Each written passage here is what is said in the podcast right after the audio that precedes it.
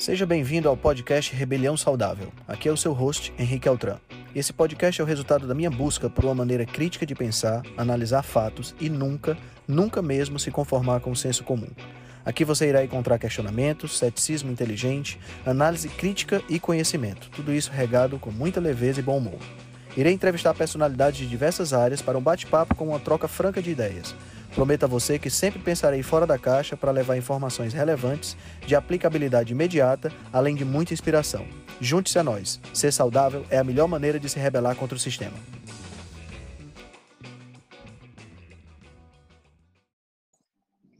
Pronto, estamos gravando. Sejam todos muito bem-vindos. Bom dia, bom dia a todos. Mais uma reunião da Rebelião Saudável. Né?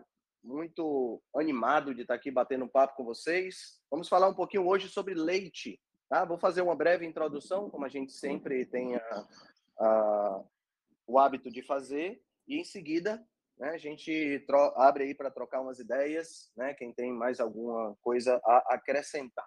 Bom, como sempre eu gosto de falar, e esse é um dos pontos que eu acho fundamentais dentro da, da perspectiva da, da perspectiva do estudo da nutrição, do estudo do, da medicina, da, das doenças, a gente sempre deve fazer uma abordagem evolutiva, né?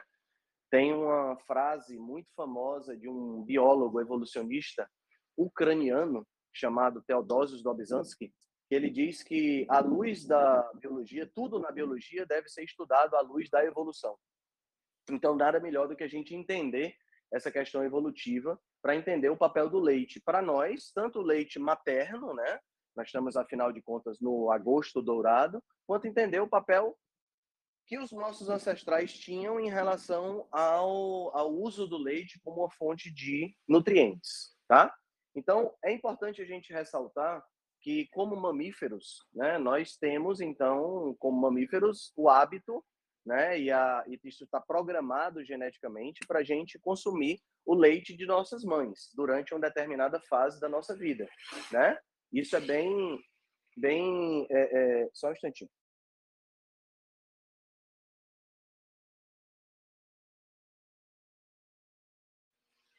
Então, nós temos o hábito, né? Nós temos essa, essa, essa característica genética de usufruir do leite como uma, uma, um alimento na nossa primeira fase de vida. Né? O questionamento aqui fica: será que eu devo continuar a consumir leite após a fase de lactação?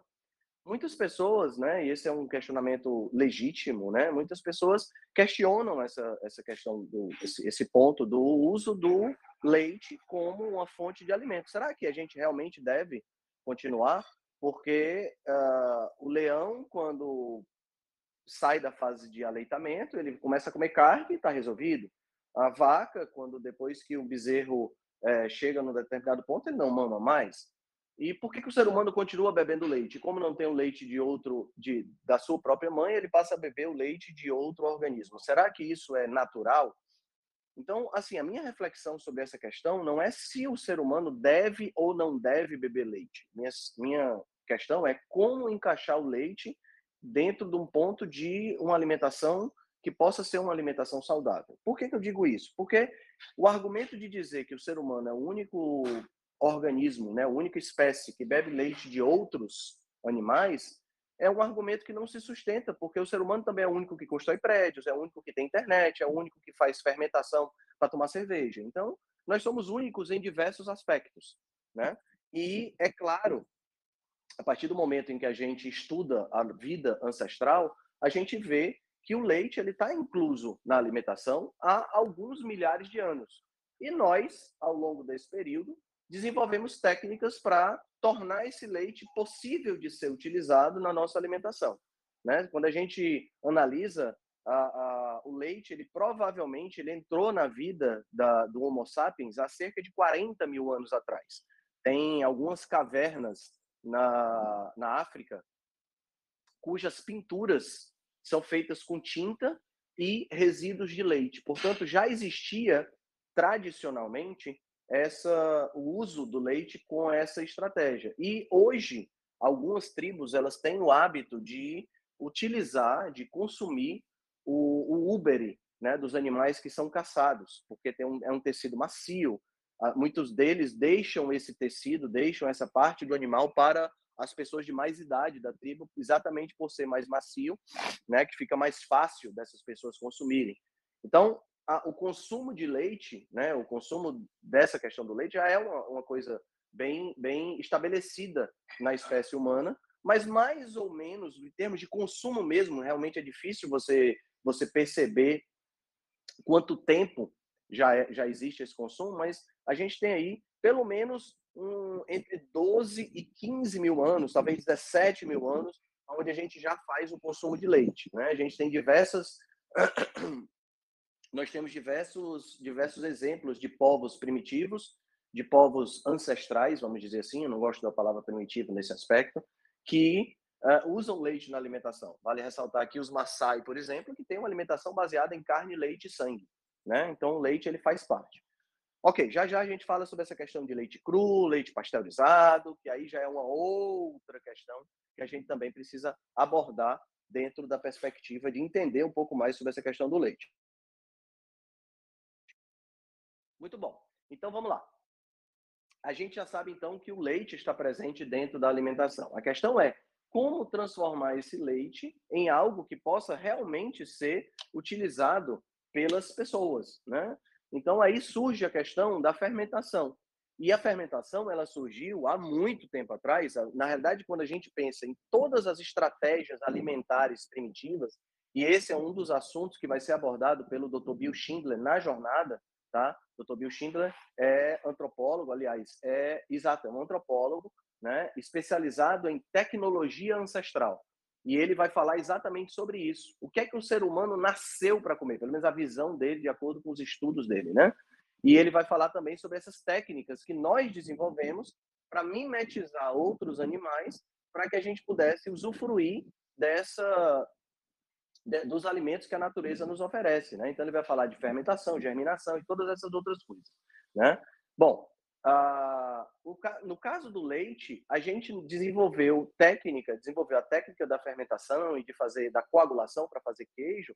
Nós desenvolvemos através da observação da nossa própria fisiologia, né? Então todo mundo aqui que já teve filho já passou por essa situação da criança mamar, né? E você botar ela para rotar e ela dar aquela gofada e sair aquele aquele extrato de leite que mais parecia pedacinhos de queijo. Cheira como queijo, tem textura de queijo. Né? Isso acontece porque dentro do nosso estômago o leite vai sofrer ação de, principalmente de três enzimas, né? estômago e intestino. Ele vai sofrer a ação da enzima lactase, que é a enzima responsável pela destruição, pela, pela digestão, melhor dizendo, do carboidrato do leite, que é a lactose. Ele vai sofrer a ação de uma enzima chamada renina, né? que é a enzima que faz a coagulação, ou seja, que torna esse leite mais sólido, para que ele demore mais tempo no trato gastrointestinal, consequentemente possa ser absorvido, e vai sofrer a ação das enzimas digestivas que vão fazer digestão de proteínas e digestão de gorduras. Né? Então, basicamente, é isso que vai acontecer com o leite dentro do nosso corpo. Observando isso, né, o, que é que a gente, o que é que a gente tem de registro histórico? Muitas práticas ancestrais de colocar o leite do animal dentro do estômago do animal recém-caçado. Muito provavelmente, essa técnica surgiu através da caça de animais que tinham acabado de mamar. E aí, quando se verificava o conteúdo estomacal, o conteúdo estomacal estava com leite coagulado, ou seja, entre aspas, queijo. Né? Então, verificou-se que se eu colocasse, pegasse o animal que tinha sido acabado de ser caçado e não tivesse, não tivesse com o estômago cheio, se eu colocasse leite daquele animal ali, eu conseguia coagular esse leite. Então, provavelmente foi assim que surgiu o fenômeno da fermentação, a ideia da fermentação e a ideia da coagulação para fazer, para fazer o queijo, né? Então, a, a, evolutivamente, ancestralmente, nós temos essa nós temos essas, essa, esse ponto interessante né, da, do uso do, do leite fermentado. E quando a gente fermenta o leite, né, a gente realmente tem aí a possibilidade de ter um alimento não só mais digerível, né, como também um alimento menos agressivo para o nosso corpo. Por quê? Porque, como todo mamífero, nós perdemos a capacidade de digerir o leite depois que a gente passa do período de amamentação. Né? Então, a intolerância à lactose, que hoje atinge cerca de 65 a 70% da população humana, na realidade não é uma condição de saúde. Na realidade, é a condição original, é o padrão do ser humano é ser intolerante à lactose. Quem tem a possibilidade de continuar tomando leite, que é o meu caso, por exemplo, eu posso tomar leite sem absolutamente nenhum problema, é porque continuou a produzir a enzima que digere a lactose, que é o açúcar do leite, que é a enzima chamada de lactase. Então, essas pessoas que compreendem aí de 35 a 30, 35% da população humana, possuem uma mutação recente no material genético que permaneceu no pool genético humano por conta da criação do gado. Né? Então a gente continuou, as pessoas que tinham essa possibilidade de digerir a lactose, elas continuaram, se reproduziram e esse gene se espalhou, exatamente porque a gente já tinha, a partir daí, é, começado a cultivar essa, essa, essa prática da pecuária. Né? Então, essa, essa questão da intolerância é um ponto importante. Então, bioquimicamente falando, o leite tem uma outra característica interessante também, que é o fato dele não ser apenas uma solução de várias substâncias dissolvidas. O leite, na realidade, é uma solução coloidal. O que, é que significa isso na prática? Significa que quando a glândula mamária daquele mamífero ele expele o leite, na realidade, o que ela está expelindo são pedaços das células da glândula mamária. É um tipo de secreção diferente da secreção do suor, por exemplo. O suor é uma solução. A célula da glândula sudorípara não se dissolve no suor.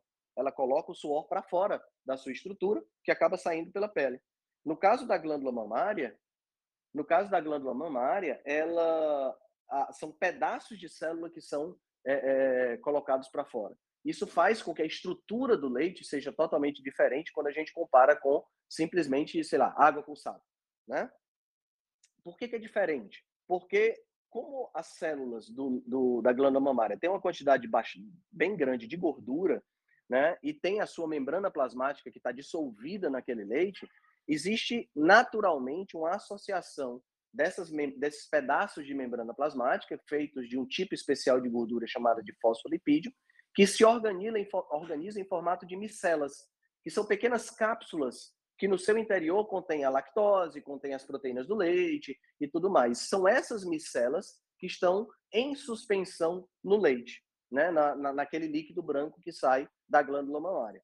Bom, isso aí por si já caracteriza algo extremamente importante, que é a, a, o fato da, da, disso aí estar na proporção exata para aquele infante, né? Para aquele pequeno ser que está agora dependendo da mãe para sua nutrição essa essa essa micela, essa, esse conjunto de micelas tem lá a constituição adequada para aquele infante, né? E esse é até uma das sugestões de argumentação contra a gente usar leite, porque é claro, o leite de vaca não foi feito para ser humano, foi feito para bezerro, tá?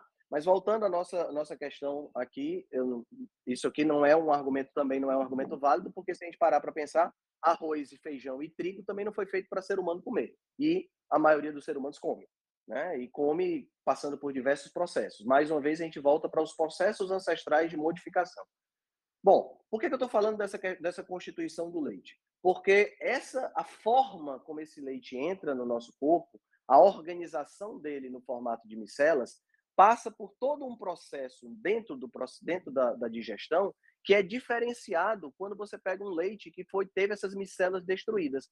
E aí eu quero fazer a comparação entre o leite cru e o leite que a gente compra no supermercado, né? O leite cru, como é chamado, é aquele leite que acabou é, é, saindo, acabou de sair da, da vaca, né? É o raw milk, como é chamado em inglês.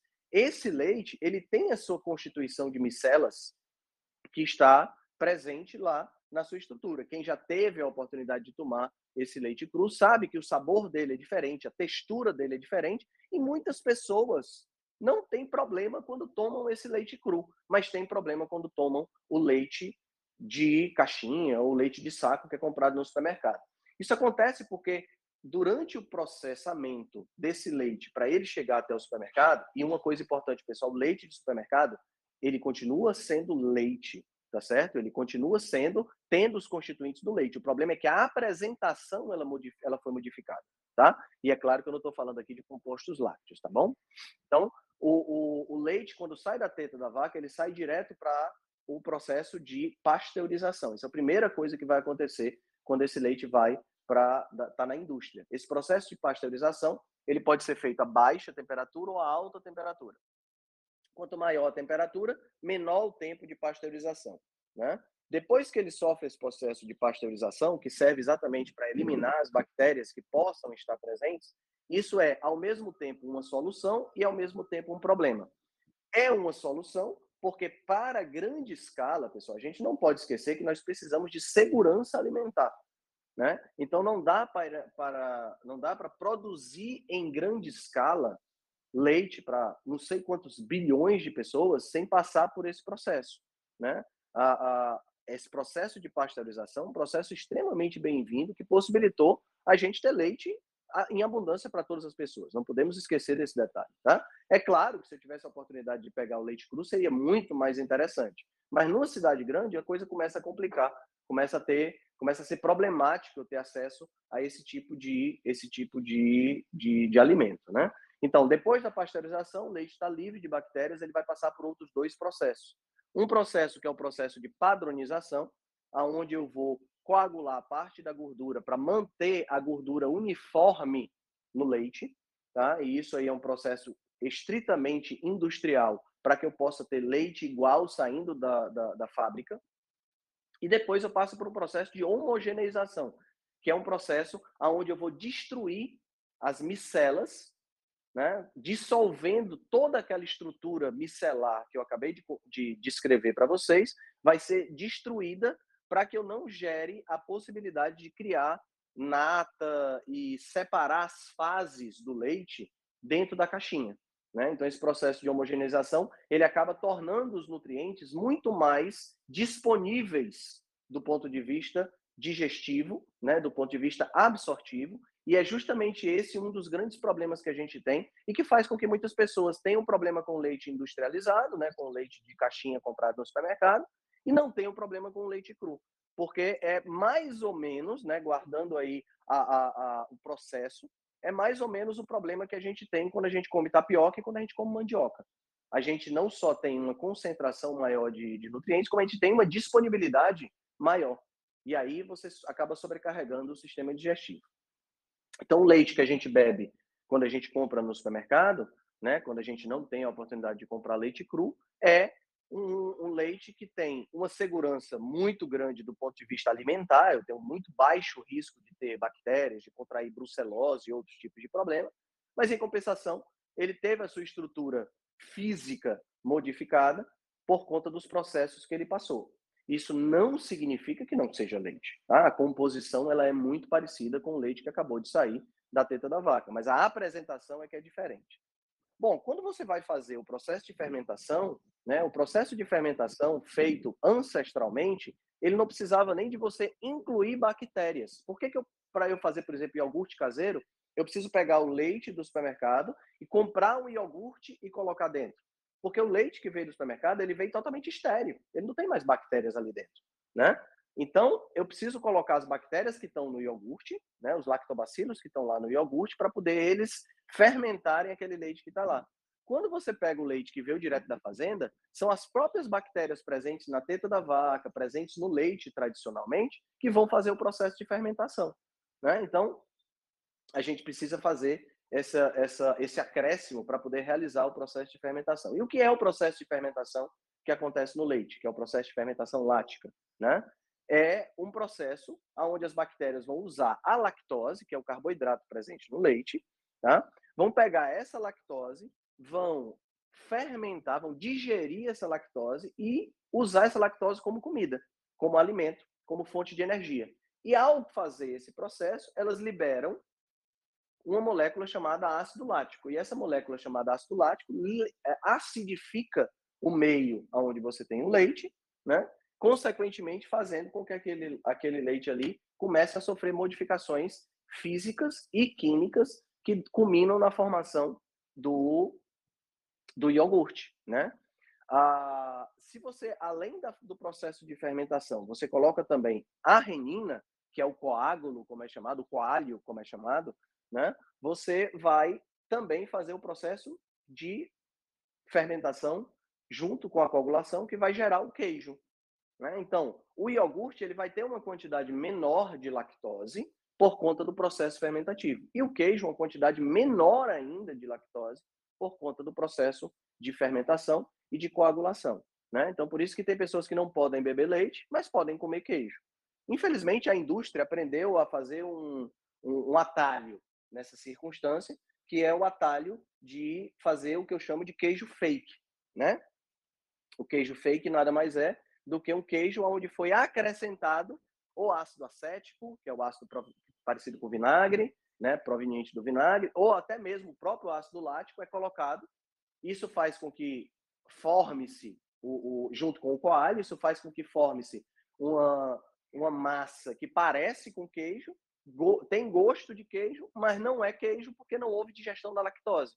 Então esse queijo acaba, esse, esse queijo fake acaba é, muitas pessoas acabam tendo intolerância porque não houve digestão da lactose pelas bactérias como deveria ter acontecido, né? A indústria então acaba tendo esse esse atalho, tá?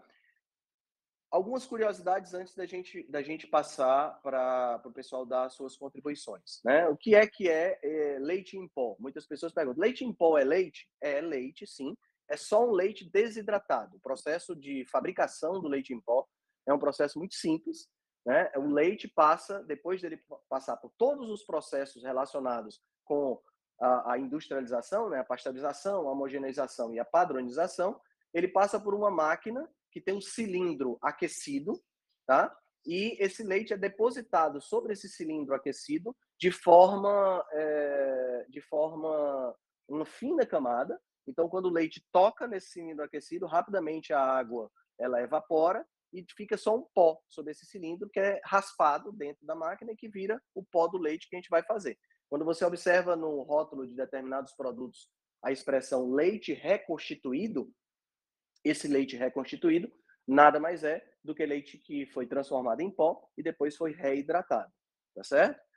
Intolerância à lactose a gente já comentou. Eu queria falar de uma, de uma, outra doença que é relacionada com o leite, que é a alergia à proteína do leite de vaca, a famosa APLV, que acomete muitas crianças nos dias de hoje.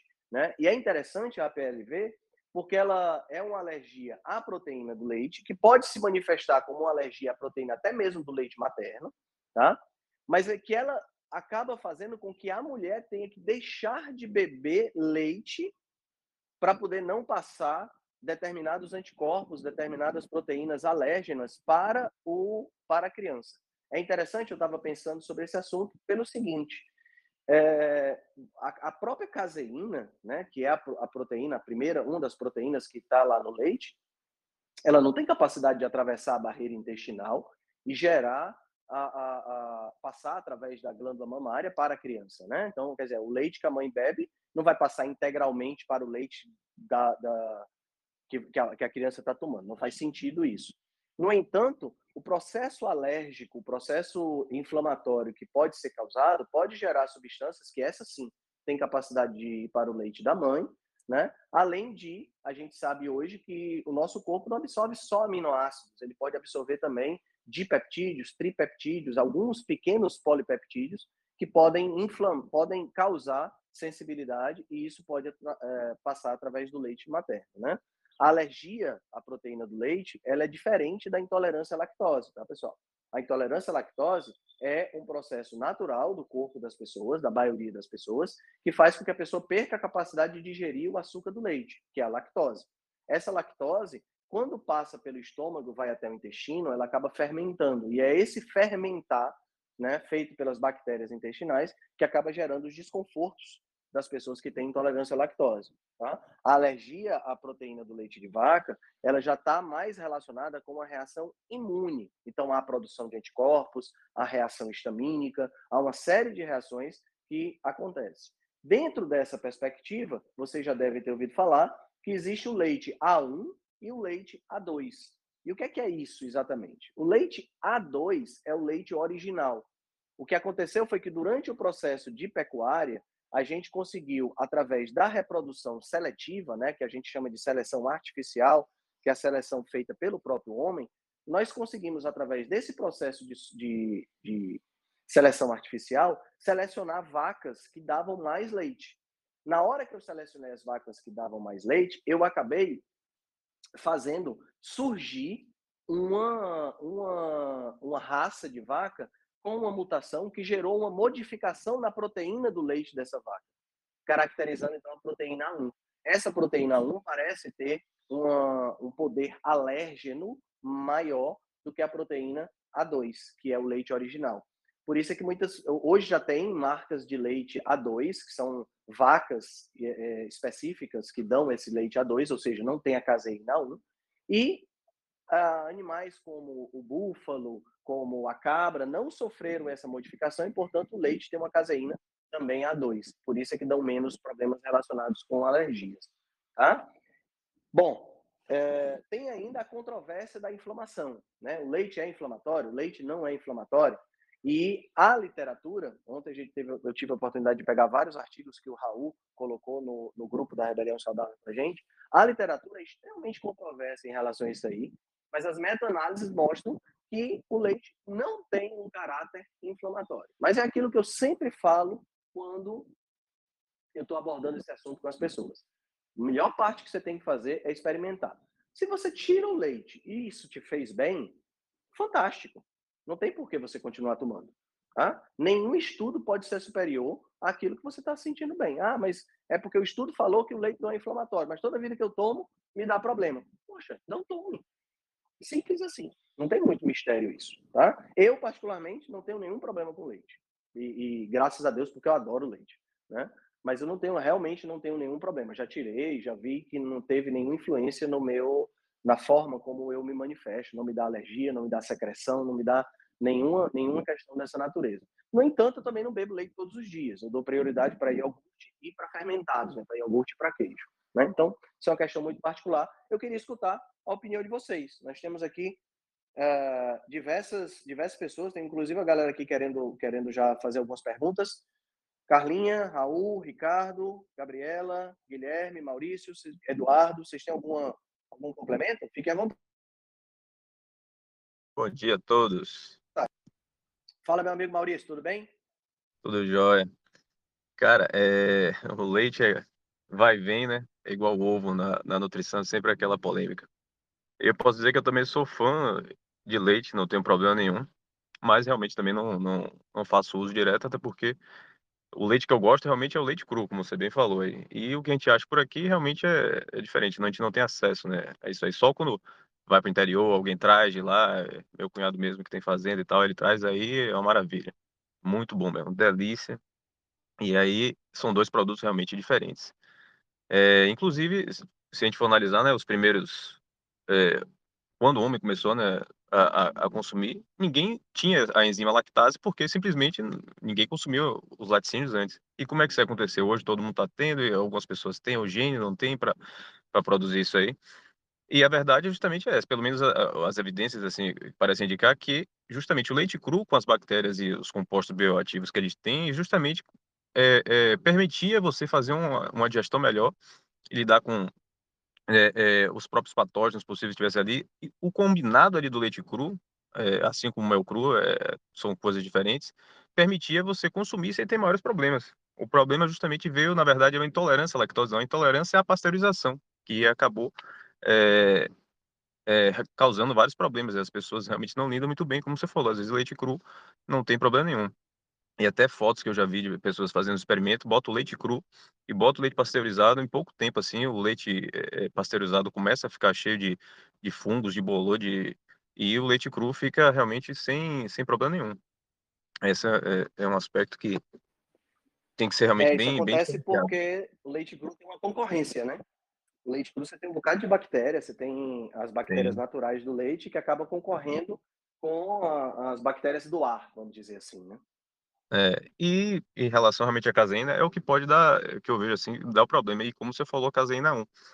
A 2, os estudos indicam que as pessoas tendem realmente a ter dificilmente algum problema quando é a 2. Eu, Larinha mesmo, a gente introduzir os iogurtes com ela junto com a introdução alimentar e a gente preferiu sempre o iogurte de cabra. Ela super adorou o sabor, então é, até hoje eu prefiro eu consigo achar aqui em Salvador é, o iogurte de cabra, é, natural, sem, sem sabor nenhum, e ela toma até hoje, adora.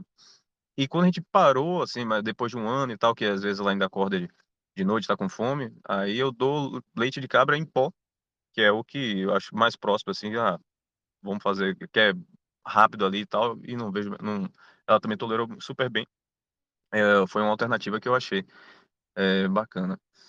E a diferença grande, assim, que eu, eu também percebi, é que na, na caseína, ele tem quatro, no leite da vaca, né, tem quatro vezes mais caseína do que o leite humano. Então, realmente, a gente pode ter os problemas, porque a gente não foi feito muito para projetar lidar com aquilo ali. Além do que as vacas têm o, o, o coalho que conseguem quebrar né, grandes conglomerados de caseína, a gente também não tem isso. Então, é, são coisas que tem que ver, algumas pessoas podem lidar melhor, outras não, mas é, tem essas diferenças. E já a proteína, do, o soro, né, o whey que a gente faz, uh, encontra, na verdade, é fácil aí na, nas proteínas, e a gente absorve muito melhor, mas aí quem tem os problemas com realmente glicemia e tal, é bom evitar porque não tem jeito, ele vai disparar o pico. Galera, os fisiculturistas no, na, das antigas, mesmo o pessoal era leite para dentro, leite cru em, em, altas quantidades, porque realmente era é, tinha realmente muito estímulo ao GH e outras coisas que ajudavam no, no, no, crescimento muscular, né, junto com o programa de treino deles. Agora, não tem, como você também falou, nada absolutamente essencial que a gente não consiga de outras fontes alimentares. Então, leite não, não, não é obrigatório, né? Laticínio em geral não é obrigatório a gente consumir. Agora, eu particularmente, como sou fã, é difícil. E uma das coisas que eu vi, quando é, o primeiro mês mesmo que Larinha nasceu, que a gente ficou é, um mês tenso, né, sem dormir muito bem e tal, e aí, a alternativa, eu comecei, eu comprei bastante iogurte, velho. Mesmo iogurte limpo aqui que eu achava, assim, dois ingredientes, aquele ali, teve um outro que eu achei aqui super ok. Aí comprei bastante. E aí, não tinha nem tempo de parar para fazer realmente uma refeição. E aí, tome de iogurte para dentro. Garantido, depois de um mês, você vê que o ganho de peso, mesmo eh, tendo a rotina lá, claro que o sono contribuiu, mas o excesso de laticínio é muito fácil a gente exceder ou cortar mais de uma fatia de queijo, vou acertar o queijo aqui de novo e tomo iogurte ali. Isso aí foi um mês que eu peguei um ou dois meses assim que eu consumi mais e é perceptível. Você vê o ganho de peso fácil, sem, sem muito esforço. Então, alguma, é, é uma fonte de calorias aí que vai. É, a casomorfina, né, que faz aquele estímulo, a gente quer sempre tomar mais um, então alguma coisa fácil aí para realmente quem está ainda querendo perder peso, eu, eu evitaria nesse, nessa fase inicial, porque não é um. Não é muito fácil, às vezes, a gente, a gente controlar, controlar isso. Controlar a quantidade de queijo é, é rapaz. Difícil, e, e, ainda mais com um, um leite, um, um, esses queijos mais triviais realmente não tem muito sabor, mas você pega aqueles queijos artesanais, então eu sempre procuro leite, queijo de leite cru, e principalmente de vaca de, ou de cabra e de ovelha, porra, para mim é, é, é, fantástico.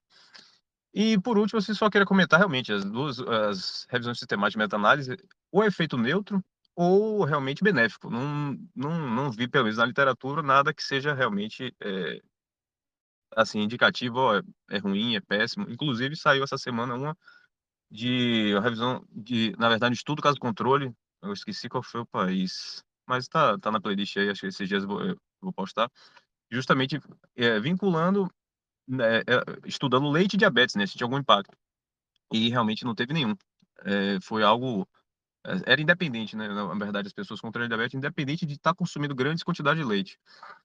Claro que é um estudo caso controle, nada dá para se é, extrapolar muito, mas é isso. Não vejo evidências realmente, pô, evidência assim bem contundente que realmente não tem, que possa fazer fazer algum mal. Inclusive até o, o muco, que é algo bem discutido, tem estudos também explicando a falta de vínculo é, causal do leite, né? Mas é aquela coisa, se a pessoa realmente tá faz o teste, ó, toda vez que eu tomo leite realmente aumenta, então não precisa ter nada é, comprovando isso. Eu acho que a melhor coisa é realmente remover e, e seguir em frente, que não tem problema nenhum. Só deixe de consumir algo extremamente delicioso.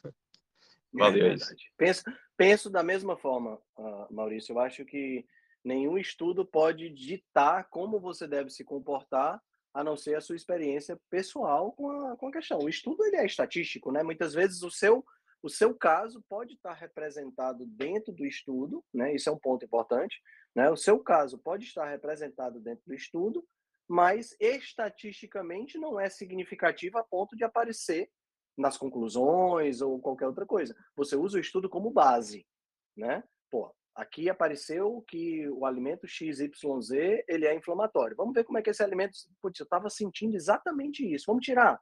Tirou, putz, melhorei. Então, eu me encaixei dentro daquela daquela questão, né? Eu acho isso importante de ser de ser abordado. Show de bola, Maurício. Obrigado, hein, cara. Obrigado mesmo.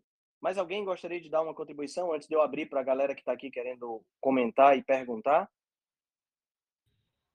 Opa, bom dia a todos. Fala, Raul. Tudo bom, cara? Opa, tudo bem? É, esse tema Show também, é, na nossa prática, também é bem fascinante de maneira geral, né? É, só pontuar alguns aspectos em si, né? Mas devemos lembrar também que a intolerância à lactose ela pode ser um fenômeno transitório, né? Existem certas situações e quando você tem inflamação a nível do intestino delgado, que é onde se dá a, a, a quebra, a, a borda e escova da, dos enterócitos lá, eles promovem a quebra. Então, qualquer inflamação aguda que acometa o intestino, porções do intestino delgado, podem é, é, até os processos se resolver, renovar as células e restabelecer o processo natural.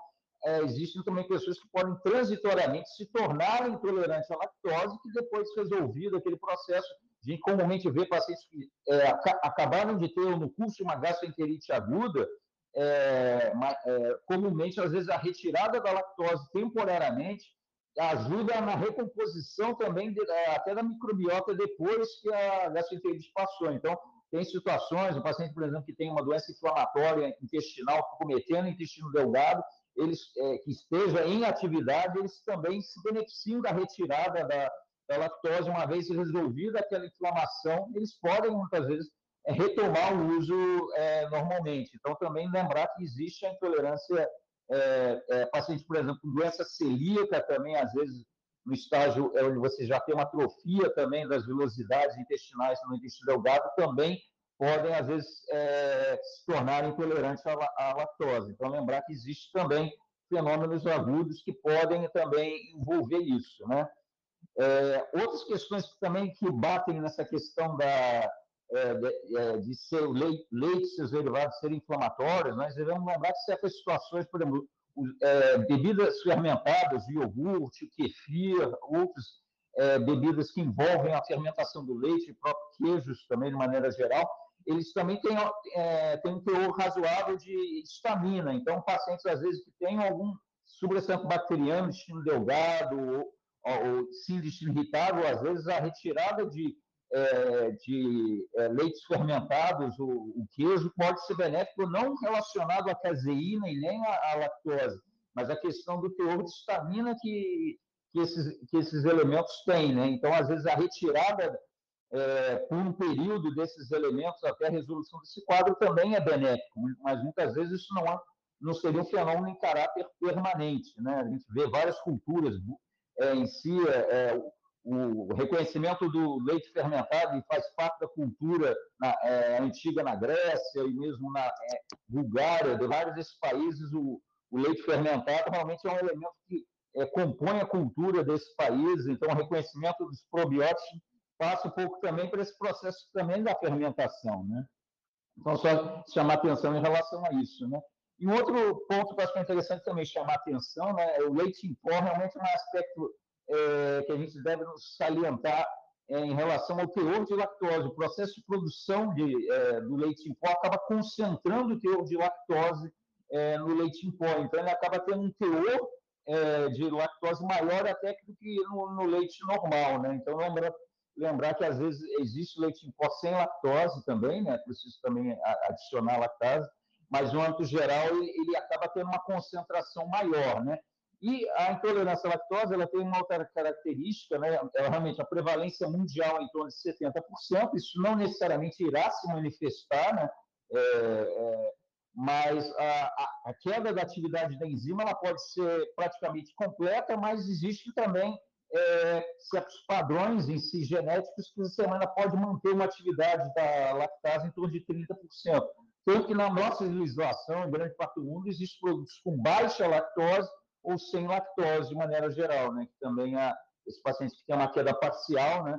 Em geral, a, os leites com baixa o leite e o requeijão, que são os elementos que têm maior concentração, acabam impactando mais né, em relação ao desencadeamento de sintomas. Né?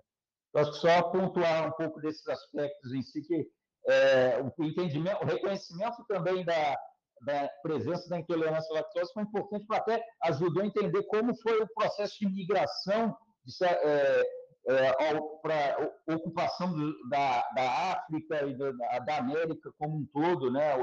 É, grande parte, por exemplo, dos africanos que foram escravizados e trazidos para o Brasil vieram de regiões onde não tinha também, a, não era o hábito é, você criar dados e tudo que ajudou também a selecionar a, essa mutação, foi mais uma região central da, da África, então grande parte dos, é, dos negros que vieram para o Brasil escravizados, eles também não traziam consigo a, a essa mutação para permanecer tolerante a vida toda. Então, é, esse reconhecimento também disso foi interessante também, ajuda a entender um pouco da como, como se deu esse processo de é, ocupação da, e, é, ao longo da história, de maneira geral. Né? Acho que eram esses aspectos principais que eu gostaria de, de pontuar. Show de bola, Raul. Muito obrigado, cara. Muito obrigado. Excelente essa, essa questão aí do impacto da, da lactose. Muito bom mesmo. Fala, Giga. Fala, Henrique. Tudo bom? Tudo bom, cara? Bom dia, pessoal. É, eu, eu queria falar sobre esse aspecto de que o leite é o único alimento natural que tem açúcar e gordura junto, né? E a função que esses dois é, fazem, ou seja, o leite é para quê, né? É para um ser minúsculo triplicar, dobrar, quadriplicar de tamanho, crescer muito. Então tem esse efeito é, de crescer, né? E aí depois que você já está grande, você cresce para os lados, né? Então assim, é só essa questão de que a mistura do açúcar com a gordura, os dois juntos, né? Esse efeito que tem engordativo e o leite ser o único alimento natural que tem esse, essa combinação. E hoje os processados seguem essa mesma linha, né? Sorvete, é gordura com açúcar, bolo, normalmente os biscoitos, é uma mistura de gordura com açúcar. E queria enfatizar esse efeito engordativo dessa mistura, né? Que é então assim tomar cuidado com o leite, porque o leite ele, ele foi feito pela natureza para crescer, né? para engordar. Exatamente. Exatamente. É interessante esse ponto que você colocou, apesar de ter alguns outros alimentos, principalmente de origem vegetal, que combinam açúcar e gordura, né? Se você pegar as castanhas, principalmente a castanha de caju, a gente tem aí uma boa taxa de carboidrato e uma boa taxa de gordura, mas eles são exceções, né? Tanto o leite quanto as castanhas são exceções e não são a regra. Na regra, na natureza, a gente tem realmente uma distinção, né? A gente ou tem gordura ou tem carboidrato, não tem as duas coisas juntos, né? Muito bom, muito bom. E que o leite foi feito para a gente engordar, sem, sem sombra de dúvidas, né? Principalmente na fase mais necessária, né? Por isso que aconteceu com o Maurício, né? Que ficou se, se refestelando aí no, no iogurte e acabou ganhando peso quando a Larinha tava, tinha acabado de nascer. Mas alguém queria fazer um comentário? Eu tenho duas pessoas querendo comentar aqui. Eu tenho a Bela Cornette e o Evaí. Vou dar preferência para Bela por ser mulher, tá, Evaí? Primeiras damas. Bela, vou liberar tua, teu microfone, tá? Só você tocar aí, você pode falar, tá certo? Acabei de liberar, tá bom?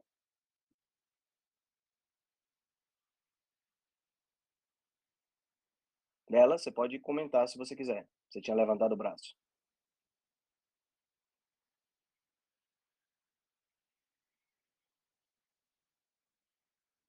Ó, então, vou passar aqui para o Evaí.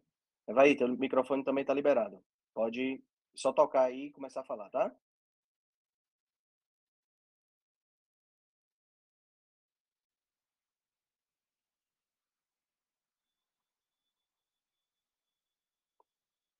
Bom, tentei deixar você, tentei liberar o áudio para vocês dois, não houve não houve resposta. Imagino que vocês possam ter tocado aí por engano. É, alguém mais gostaria de comentar? Mais alguma coisa sobre leite?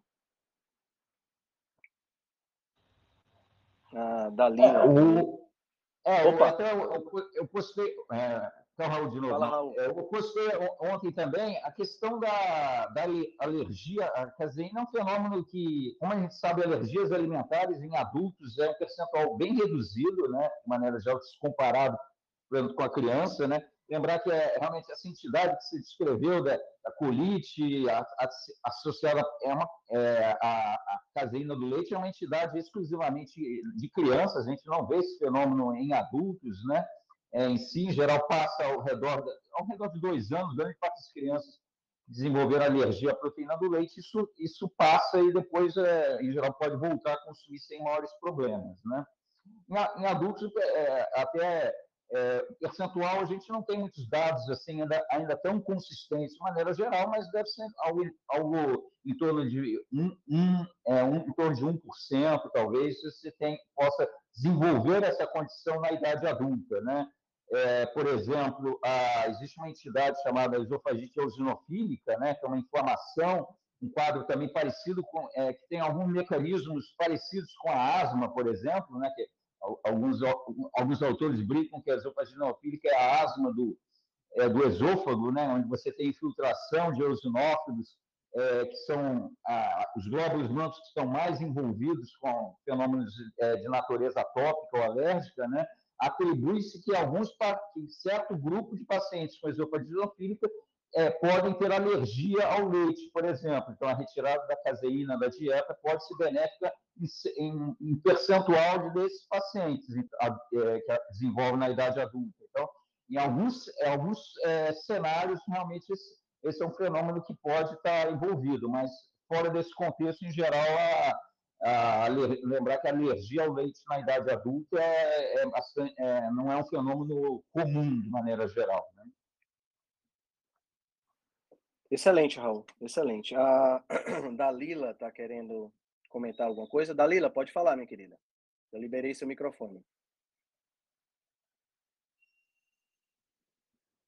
Você tem que tocar aí para poder agora você liberar, mas já está liberado para você falar. Bom dia. Bom dia, Dalila, tudo bem?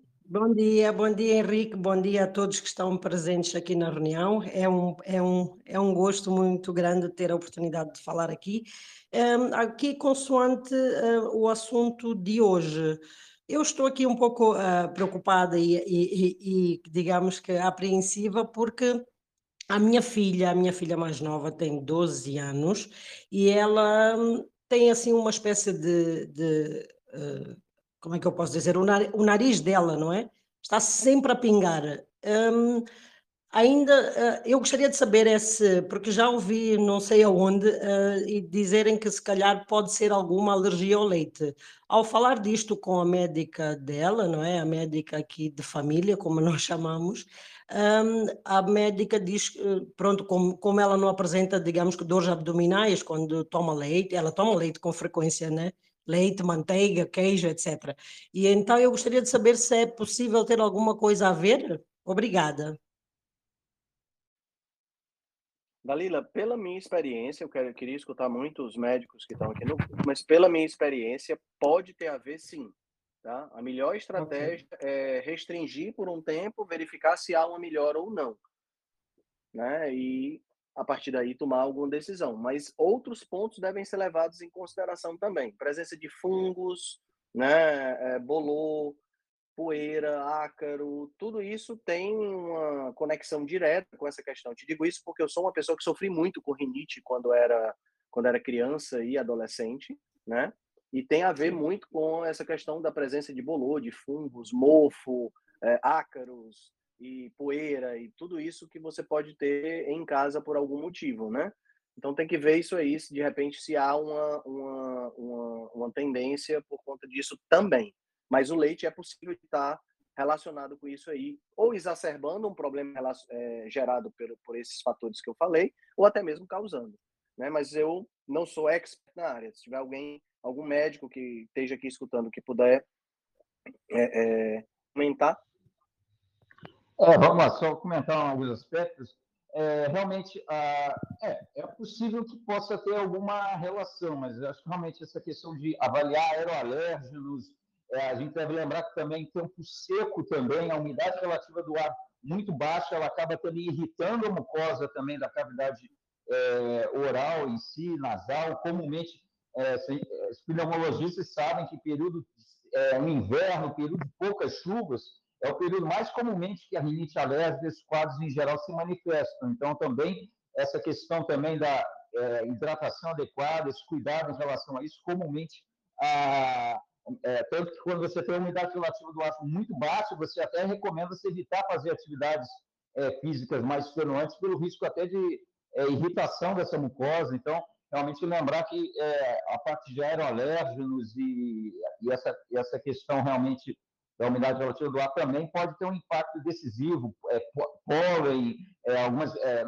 é, também comumente os aerosols são, são os elementos que estão mais envolvidos em relação às manifestações assim de via aérea superior. Né? Então, talvez o leite pode talvez ter alguma contribuição, mas os trabalhos mostram que não, o impacto talvez não seja assim tão decisivo. Mas é claro, realmente às vezes vale a pena também testar, retirar e observar se a reintrodução se voltar a ter sintomas, é possível que haja, possa ser um fator, mas acho que a questão maior de ver fenômenos ligados a aeroalérgicos é o que predomina de maneira geral. Né? Obrigada. Perfeito, Raul. Perfeito, perfeito. Obrigado pela participação, Dalila. Obrigada. Mais alguém gostaria de dar alguma contribuição? Ok. Show de bola, galera. Tivemos aí um bom papo sobre leite. Muito obrigado pela participação de todos, tá? Temos aí 35 pessoas. Excelente, excelente material, muitas contribuições muito positivas. Como sempre, essa, esse áudio vai ficar gravado tanto aqui no canal, como vai ficar gravado também na, no podcast da Rebelião Saudável, tá bom? A gente se encontra na próxima semana. Um bom restante de semana para todos e um excelente dia. Se você gosta do nosso trabalho, deixe um review 5 estrelas no aplicativo que você usa para escutar o podcast. Você pode deixar um review 5 estrelas e pode também deixar lá o seu elogio, a sua sugestão ou a sua crítica. É muito importante que você faça isso porque você vai ajudar a Rebelião Saudável a chegar a um número maior de pessoas. Você também pode dar suporte ao nosso trabalho, né, todo o nosso investimento de tempo, nos apoiando via Patreon. Assim a gente pode continuar a oferecer o melhor conteúdo de qualidade, sem anúncio e de forma totalmente gratuita. O link para o nosso Patreon você vai encontrar no show notes. Se você ainda não fez o download do nosso e-book Cozinha Ancestral, que eu escrevi com a chefe Gabriela Carvalho, você pode fazer o download, o download é gratuito, e você vai encontrar também o link lá na show notes. Além disso, você pode nos acompanhar pelo Instagram, no arroba Henrique Altran, ou no nosso canal no Telegram. Lá pelo Telegram a gente consegue colocar para você artigos, eh, PDFs, imagens, fazer enquetes e fazer um trabalho bem mais aprofundado do que nós fazemos no Instagram. Então você pode acessar o nosso grupo no Telegram com o link que está na show notes, ou então você procura lá por Rebelião Saudável. Nós temos também um canal no YouTube e um canal no IGTV, onde todos os vídeos das lives e os vídeos dos podcasts são gravados e você pode assistir na, no conforto da sua casa. Eu agradeço demais a atenção de vocês e espero que a gente se encontre no próximo podcast.